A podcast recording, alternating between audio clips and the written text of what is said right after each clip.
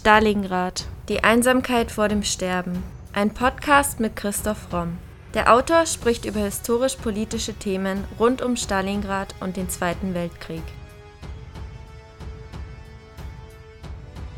Thema der heutigen Folge: Ernst Hanfstengel, Hitlers Hofnarr.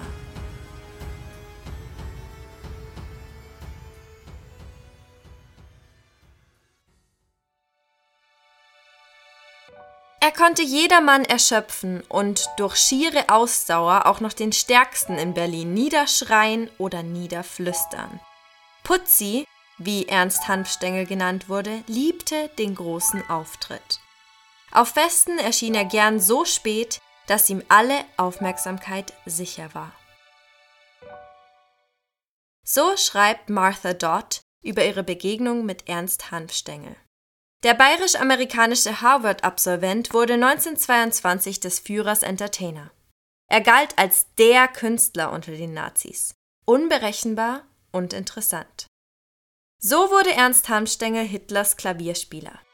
Er haute gern mit Wucht in die Tasten, ließ das Klavier immer gebrochen und erschöpft zurück, meinte Martha Dodd.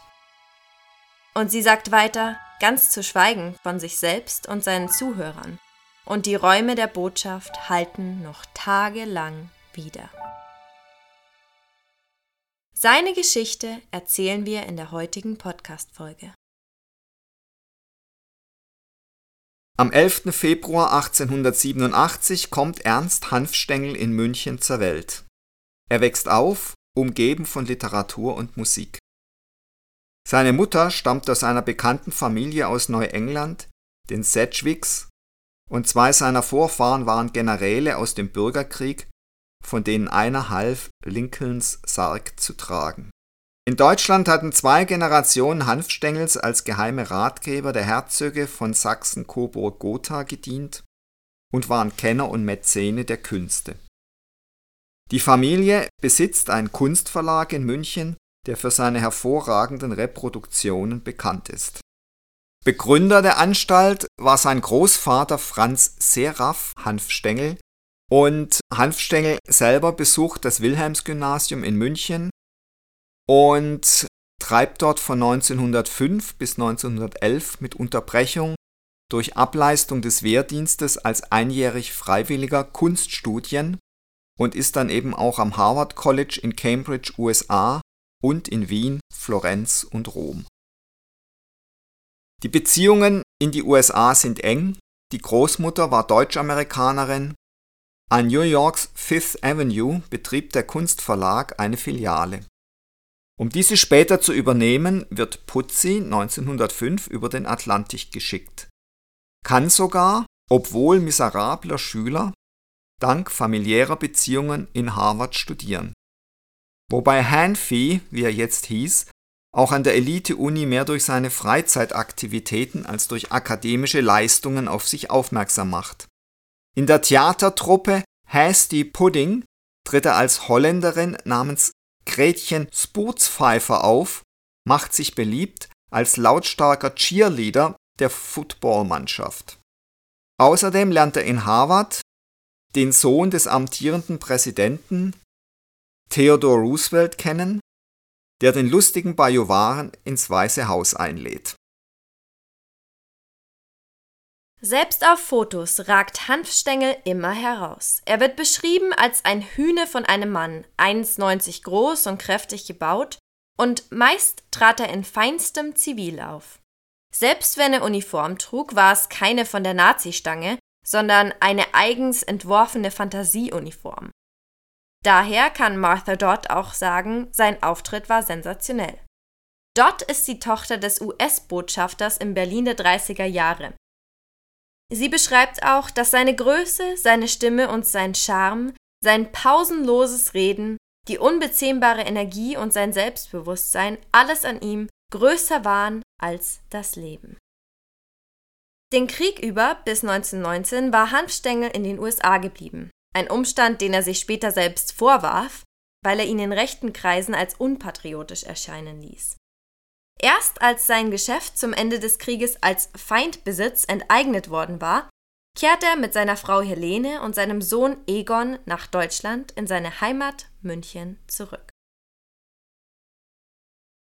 Hanfstengel war ein konservativer Patriot, ein antisemitischer Monarchist, der den Zeiten Ludwig II. nachtrauerte, und er gab dem Versailler Vertrag die Schuld am deutschen Elend, zu dem er zurückkehrte. Hitler kennt er frisch aus den USA zurück noch nicht. Ein alter Harvard-Kommilitone, inzwischen Mitarbeiter der US-Botschaft in Berlin, schickt ihn zu dem Mann, von dem alle redeten. Hanfstengel solle ihm seine Eindrücke von einer Versammlung im Münchner Kindelkeller schildern. Hanfstengel ist so begeistert von Hitler, dass er bald in die Partei eintritt. Schon die ersten Sätze Hitlers schlagen Hanfstengel in Bann. Welche Sprachgewalt, welche Suggestivkraft. Er hat in seinem Leben schon etliche große Redner erlebt, zum Beispiel Präsident Theodore Roosevelt, doch keiner von ihnen verfügte seiner Meinung nach über eine derart unglaubliche Palette rhetorischer Tricks wie Hitler. Spontan stellt sich Putzi vor und sagt, ungefähr 95 Prozent von dem, was Sie gesagt haben, kann ich meinem Namen zuordnen und unterschreiben und 5 Prozent darüber müssen wir reden. Was er angeblich besonders beanstandete, war Hitlers unverhohlener Antisemitismus. Jahre später sollte sich Hanfstengel häufig fragen, wie hatte er nur einem solchen Mann auf den Leim gehen können. Aber zunächst sucht er systematisch die Nähe zu Hitler. Warum er das tat, bleibt im Dunkeln. Möglicherweise, so glauben manche Historiker, wollte er seine, wie er fand, Schuld tilgen, die er mit dem Verbleib in den USA und der Nichtteilnahme am Ersten Weltkrieg auf sich geladen habe. Eine andere Theorie besagt, dass er sich im Vergleich zu New York doch eher in München der Nachkriegszeit gelangweilt hat und dass er sich ein wenig nach Abenteuer gesehnt hat und sich deshalb der NSDAP und Hitler angeschlossen hat. Das scheint mir auch schlüssiger zu sein, das passt mehr zu seiner Persönlichkeit und ich denke, was Hitler und Hanfstengel in der Anfangszeit verbunden hat, war schon auch so ein Größenwahnsinn. Und es haben sich eben rund um Hitler damals jede Menge von Abenteurern, gescheiterten Existenzen, Halbweltkünstlern gesammelt. Das war ja eine ganz bunte Truppe, die da mit Hitler immer im Schelling-Salon abhing. Und da hat Hanfstengel eigentlich ganz gut reingepasst. Allerdings war Hanfstengel auch wenn er es bei Hitler angeblich kritisiert hat, er war trotz aller Weltgewandtheit ein Rassist und Antisemit. Und hier gab es durchaus auch eine Überschneidung mit Hitler, auch wenn Hanfstengel das hinterher nicht mehr wahrhaben wollte. Anfang 23 liefen sich in einer Münchner Straßenbahn die zwei wieder über den Weg, die sich Monate vorher eben im Kindelkeller kennengelernt hatten. Und Damals war Hitler wirklich noch eine kleine Nummer in München, der in völkisch rechten Kreisen für Aufsehen sorgte, meistens durch Krawall. Und Hanfstengel war eben ein Kunsthändler, der lange in den USA gelebt hatte. Und er schreibt in seinem Buch Hitler, die Erinnerung des Nazi-Insiders, der sich gegen den Führer wandte. Also da beschreibt er das Treffen so. Als ich ihn, Hitler, Anfang der 20er Jahre kennenlernte, war ein kleiner politischer Agitator in der Provinz, ein frustrierter ehemaliger Soldat, ungeschickt in einem blauen Serge-Anzug. An seinem freien Tag sah er aus wie ein Vorstadtfriseur. Sein Hauptanspruch auf Aufmerksamkeit war seine goldene und transzendente Stimme als Redner auf der Tribüne eines seiner Parteitreffen. Schon damals wurde er so wenig beachtet, dass die spärlichen Berichte in der Presse nicht einmal seinen Namen richtig buchstabierten. Also ich denke, man kann sich das gar nicht klein und jämmerlich genug vorstellen, wie die Anfänge von Hitler in München waren. Über die Zeit um den Röhmputsch 1934 berichtet Hanfstengel so in seinem Buch. Kurz bevor ich mit ihm, Hitler, brach, war er ein Mörder geworden. das machthungrige dämonische Monster, das die Welt kannte und verachtete. Zweifellos waren die Facetten seines Charakters, die diese Entwicklung zuließen, immer vorhanden.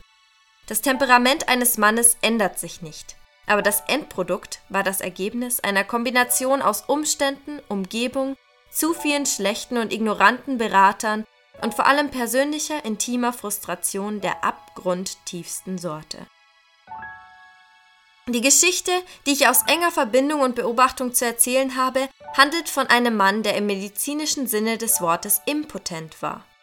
Die überbordende nervöse Energie, die keine normale Entspannung fand, suchte ihren Ausgleich zuerst in der Unterwerfung seines Gefolges, dann seines Landes, dann Europas und hätte sich der Welt aufgedrängt, wenn er nicht gestoppt worden wäre. In dem sexuellen Niemalsland, in dem er lebte, fand er nur einmal annähernd die Frau, nicht einmal den Mann, der ihm Erleichterung hätte bringen können.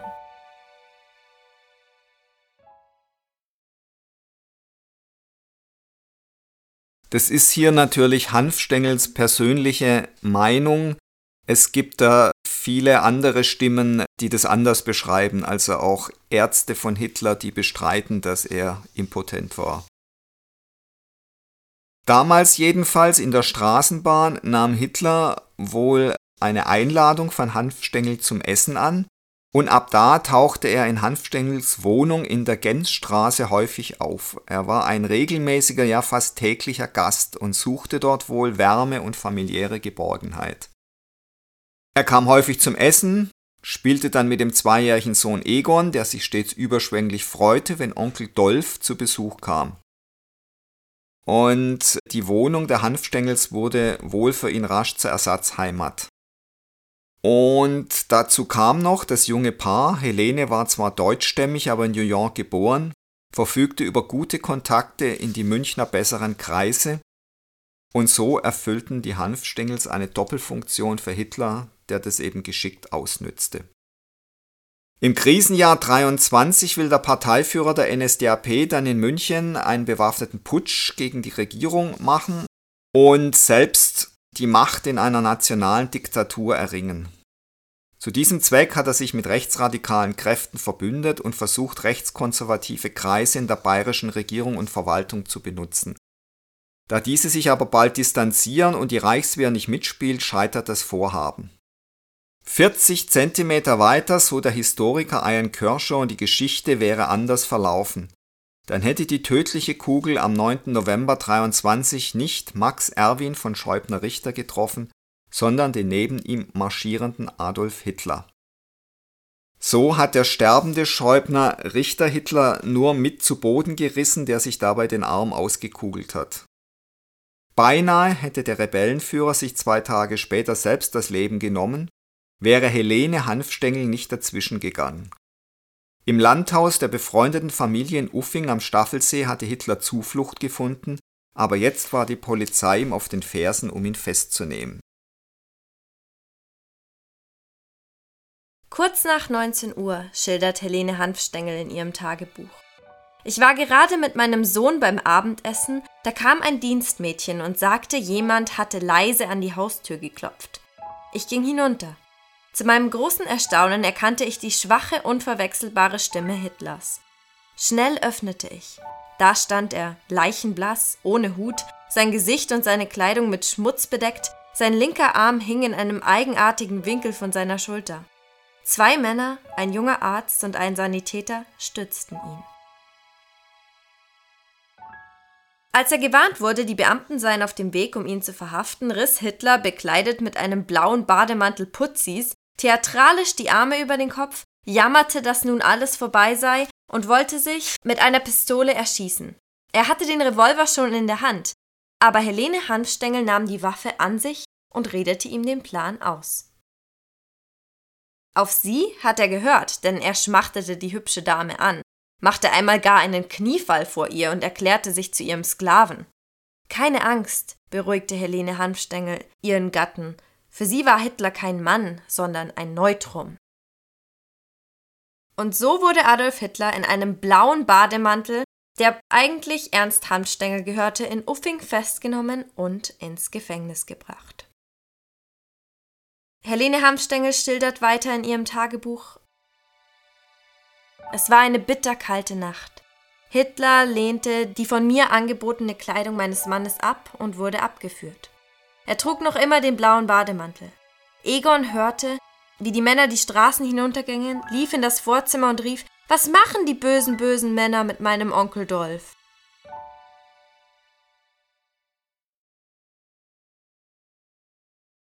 Es gibt sogar Versionen, in denen behauptet wird, dass Helene Hanfstengel Hitler mit einem Judo-Griff entwaffnet hat, aber auch da gibt es eben widersprüchliche Berichte. Es ist eigentlich unglaublich, wenn man diese Szene hört, wie aus diesem Mann der schlimmste Verbrecher der Menschheitsgeschichte werden konnte. Aber es zeigt eben auch, dass Lächerlichkeit, Jämmerlichkeit und unglaubliches Verbrechertum durchaus Hand in Hand gehen können. Hitler wurde dann 1924 inhaftiert, zu einer Haftstrafe in Landsberg verurteilt, aus der er aber schon Ende 24 entlassen wurde. Und ganz im Gegensatz zu seinem jämmerlichen Auftritt im Haus Hanfstengel war dann eben sein Auftritt vor Gericht durchaus so, dass er die Richter für sich einnehmen und auch faszinieren konnte. Das ist eben auch interessant, wie man sieht, wie jämmerlich das auf der einen Seite war und wie er dann aber auf der anderen Seite wieder in der Lage war, zum Beispiel dieses Gericht restlos für sich einzunehmen. Putzi Hanfstengel, der selbst am Putsch beteiligt war, aber nach Salzburg hätte fliehen können, hält ihm auch während und nach der Haftzeit die Treue. Nach seiner überraschend schnellen Freilassung aus dem Gefängnis feiert Hitler mit den Hanfstengels Weihnachten, ist überhaupt oft in ihrer Villa zu Gast zur großen Freude des kleinen Sohns, mit dem er immer wieder Eisenbahn spielt.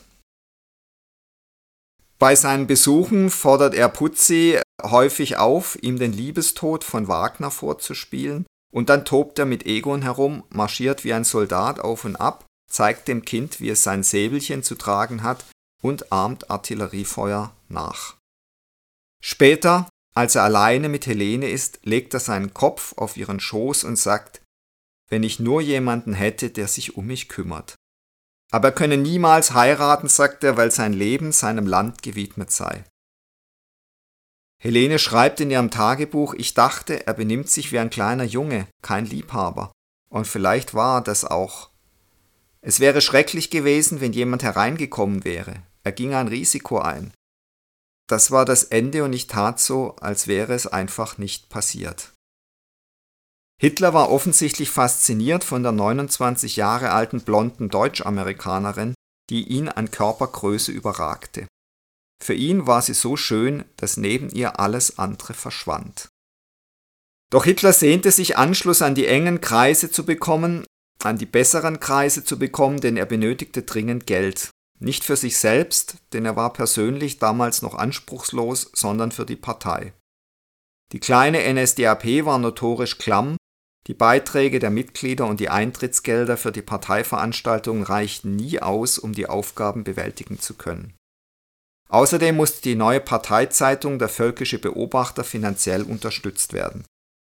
Hier wurde Putzi Hanfstengel persönlich aktiv und besorgte der Partei über seine Kontakte einen zinslosen Kredit für den Ankauf von zwei neuen Rotationsmaschinen. Die Hanfstengels brachten ihrem neuen Bekannten unter anderem auch Tischmanieren und die nötigen Umgangsformen bei und führten ihn in die Kreise ein, auf deren Unterstützung Hitler hoffte. Darunter war unter anderem Fürst Henkel von Donnersmarck, ein Mitglied des deutschen Hochadels aus Oberschlesien und einer der reichsten Männer Deutschlands. Und schon bald wurde Hitler in den Oberschichtskreisen herumgereicht und fand Ansehen und Unterstützung. 1927 beendete Putzi sein Geschichtsstudium mit der Promotion, das er sechs Jahre zuvor begonnen hatte. Hanfstengel war also einer der Wegbereiter der Nazis. Er stieg mit der Partei auf und wurde 1931 von Hitler zum Auslandspressechef der NSDAP ernannt. Als solcher hat er Interviews vermittelt und gegeben, hat Propaganda gemacht. Direkte politische Macht hatte er keine, gehörte in Berlin auch nicht mehr zum engsten Kreis und fiel schließlich sogar in Ungnade.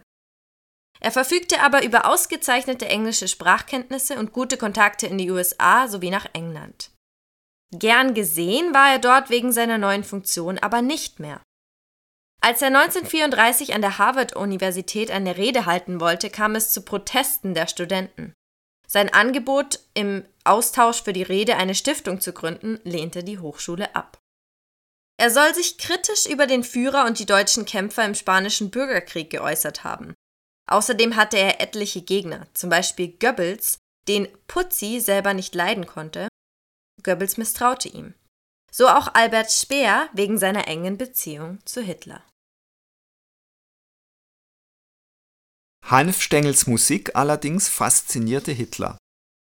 Hitler, so sagt Hanfstengel, schleppte mich als sein Hausmusiker von Haus zu Haus und ließ mich am Klavier Platz nehmen, um aufzutreten. Bei einer Gelegenheit begann Putzi Harvards Fußballmärsche zu spielen und erklärte, wie Cheerleader und Blaskapellen die Menge zu fast hysterischem Massengeschrei anstachelten. Als Hitlers Interesse wuchs, demonstrierte er am Klavier, wie der lebhafte amerikanische Beat in deutsche Märsche eingebracht werden konnte, und Hitler fing an, wie ein Tambourmajor auf und ab zu paradieren. Das brauche ich für die Bewegung, rief er aus. Hanfstengel schrieb mehrere Märsche in diesem Stil für die SA-Band, aber sein bedeutendster Beitrag war die Übertragung von Harvards Fight, Streit, Streit zu Sieg Heil, Sieg Heil, Sieg Heil.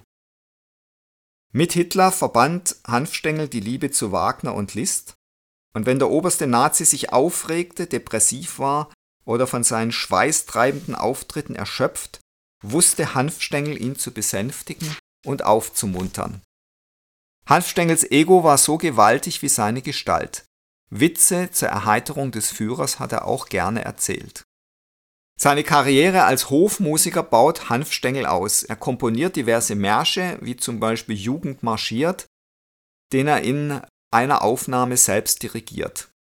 Und zu einer anderen seiner Kompositionen, Junge Helden, ziehen am 30. Januar 1933 25.000 uniformierte Gefolgsleute Hitlers mit Fackeln durchs Brandenburger Tor. Es schmerzte Ernst Hanfstengel sehr, dass er in seiner früheren Wahlheimat USA und in England so kritisch gesehen wurde. Englische Zeitungen dichteten ihm sogar eine homosexuelle Affäre mit dem Führer an. Als er 1937 im Auftrag Hitlers England besuchte, lautete eine Schlagzeile Hitlers Pussy is here. Die Ähnlichkeit zu Hitlers Pussy war vollauf beabsichtigt. Wahrscheinlich hatten die Journalisten ein altes Gerücht ausgegraben, nachdem Hanfstengel sich in seinen New Yorker Jahren gerne in schwulen Bars herumgetrieben habe. Und auch über Hitler gab es entsprechende Gerüchte. Im Laufe der Jahre kühlte das Verhältnis zwischen Hitler und Hanfstengel faktisch aber deutlich ab. Hanfstengel stieß sich immer stärker an der radikalen Politik des Führers. Er blieb aber trotzdem jahrelang Hitlers Pressesprecher. Wie viele von denen, die geholfen hatten, Hitler an die Macht zu bringen, dachte er, er könne Hitlers Exzesse eindämmen. Aber 1936 hatte Martin Bormanns Einfluss auf den Führer an Dominanz gewonnen und Putzi wurde auf eine untergeordnete Rolle reduziert. Der Führer hatte sich schon länger darüber geärgert, dass Hanfstengel ihn Herr Hitler statt mein Führer nannte und mit ihm wie auf Augenhöhe sprach. Für Propagandaminister Joseph Goebbels war er ein Schwein erster Klasse. Wenn er auspacke, werde das alle anderen Immigranten weit in den Schatten stellen, fürchtete Goebbels in seinem Tagebuch.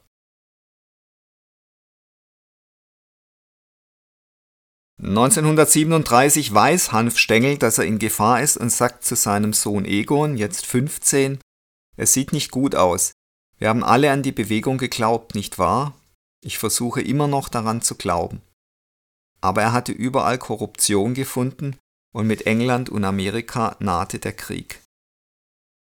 Hanfstengel sagt auch noch, das Land ist intern in einem schlechten Zustand. Das führe ich hauptsächlich auf die Schurken zurück, die in Berlin und anderswo fest verschanzt hinter den Schreibtischen der Beamten sitzen. Aber Hitler weigert sich, mich zu hören. Und es sah so aus, als wäre der Führer selbst korrupt geworden. Hanfstengel warnt seinen Sohn, dass seine Feinde ihn früher oder später mit ziemlicher Sicherheit liquidieren würden.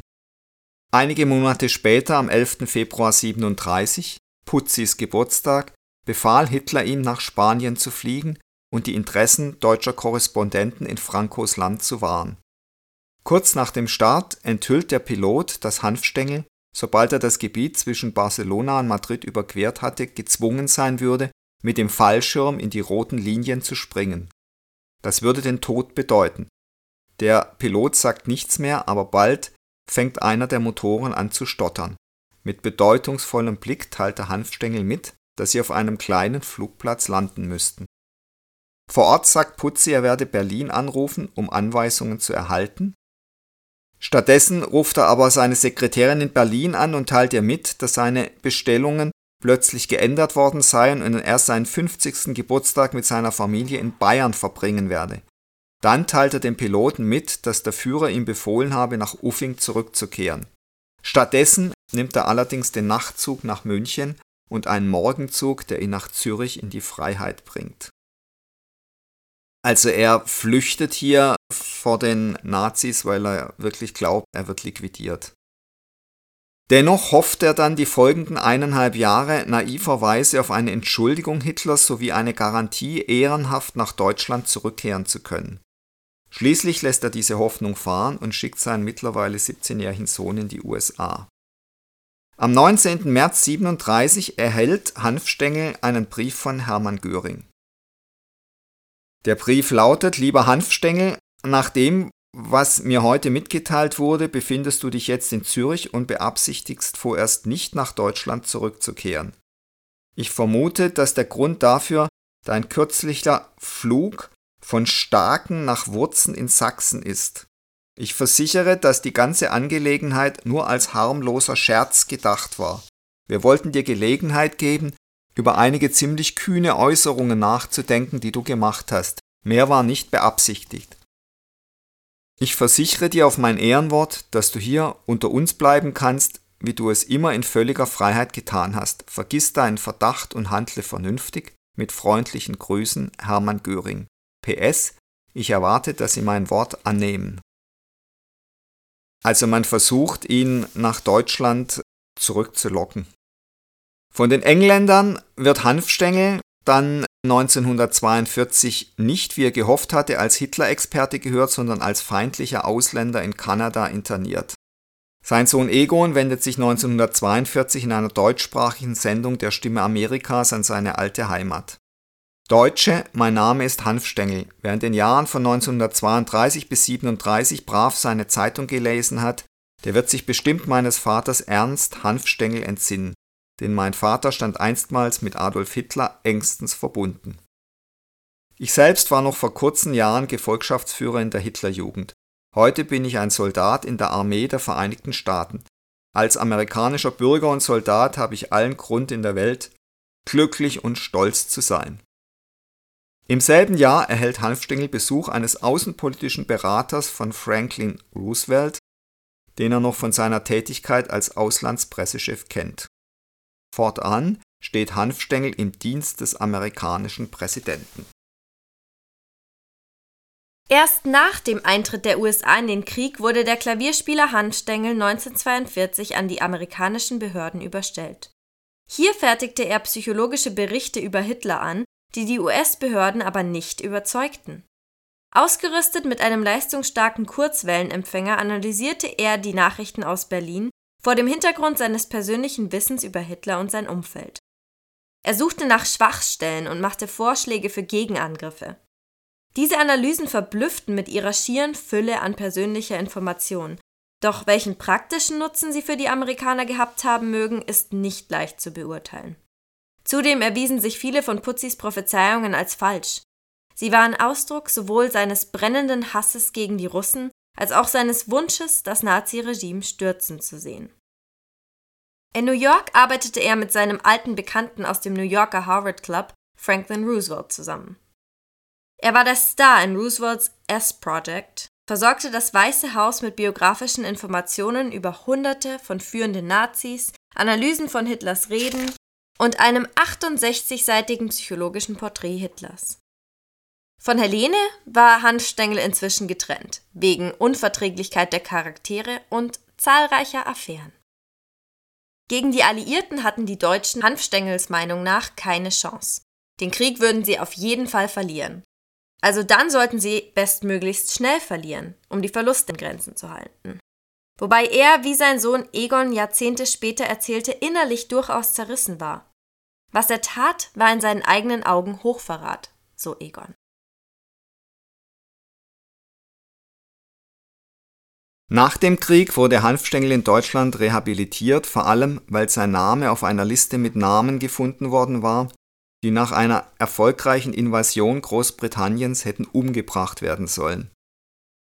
In einer Verhandlung drei Jahre später spricht man ihn von aller Verantwortung am Naziregime frei. Seine Tätigkeit für die USA hat sich also für ihn positiv ausgewirkt. Er verbrachte den Rest seines Lebens damit, die Gegenwart zu genießen und unter der Vergangenheit zu leiden. So hat es sein Sohn beschrieben. 1957 veröffentlichte er auf Englisch seine Memoiren, die erst 1970 auch auf Deutsch erscheinen. Sein Bericht zwischen weißem und braunem Haus konzentriert sich auf die Zeit der Münchner Jahre, in denen Hitler vom bayerischen Lokalpolitiker zum nationalen Parteiführer emporstieg als der Provinzagitator im blauen Kammgarnanzug. Die ersten Parteiversammlungen im Bürgerbräukeller werden beschrieben und die Münchner Gesellschaft ihre Salons und wie sie die eben dem energischen jungen Politiker öffneten und dadurch entscheidend dazu beitrugen, dass Hitler und seine Partei die so notwendige Anerkennung im Bürgertum bekamen. Das sollte man eben auch nie vergessen, dass die Anfänge der NSDAP eben nicht im Proletariat lagen, äh, auch nicht bei den Arbeitslosen, sondern eben im Bürgertum. Die NSDAP hat es in ihren Anfängen über das Bürgertum geschafft, Macht und Einfluss zu bekommen. Vor seinem Tod 1975 verfasste Hanfstengel noch zwei Bücher mit Erinnerungen, in denen er sich zum politischen Außenseiter stilisiert. Einige Historiker haben Hanfstengel abgetan, aber mit all seinen Macken war er einer der wenigen, die sich jemals gegen den Führer gestellt und dann überlebt haben, um dann in faszinierenden Details darüber zu schreiben. Als Zeitzeuge ist der fantasievolle Hanfstengel aber unzuverlässig und eitel, so wie er es eben als Persönlichkeit in der Zeit selber auch war.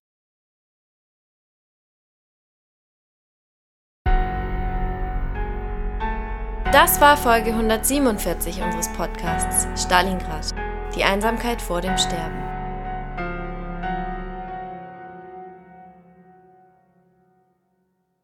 Und jetzt seid ihr dran, liebe Stalingrad Podcast-Fans. Wir freuen uns sehr, dass euch unser Podcast auch nach über zwei Jahren noch so gut gefällt. Damit es auch so bleibt, wollen wir von euch hören. Themenvorschläge sowie Anmerkungen und Anregungen nehmen wir gern bei primero.primeroverlag.de oder über Instagram bei Primero-Verlag entgegen. Und wenn ihr euren Lieblingspodcast anderweitig unterstützen wollt, schaut doch mal auf unserer Website vorbei und browst unser Bücherangebot. Wenn euch der Historienroman Stalingrad, die Einsamkeit vor dem Sterben gefallen hat, haben wir jetzt einen neuen Primero-Roman für euch. Die Science-Fiction-Dystopie Thor, der Gott des Feuers, bringt die grausame Kriegsszenerie des frühen 20. Jahrhunderts in ein futuristisches Deutschland nach dem nuklearen Armageddon. Mehr Infos zum Buch findet ihr auf unserer Website oder auf unseren Social Media Kanälen. Außerdem freuen wir uns natürlich immer über kleine Spenden via PayPal. Den Link dazu findet ihr in der Podcast-Beschreibung und auf unserer Website. Aber in jedem Fall vielen Dank, dass ihr so treu und interessiert unseren Stalingrad Podcast hört. Wir hoffen, ihr bleibt uns noch über viele weitere Folgen erhalten.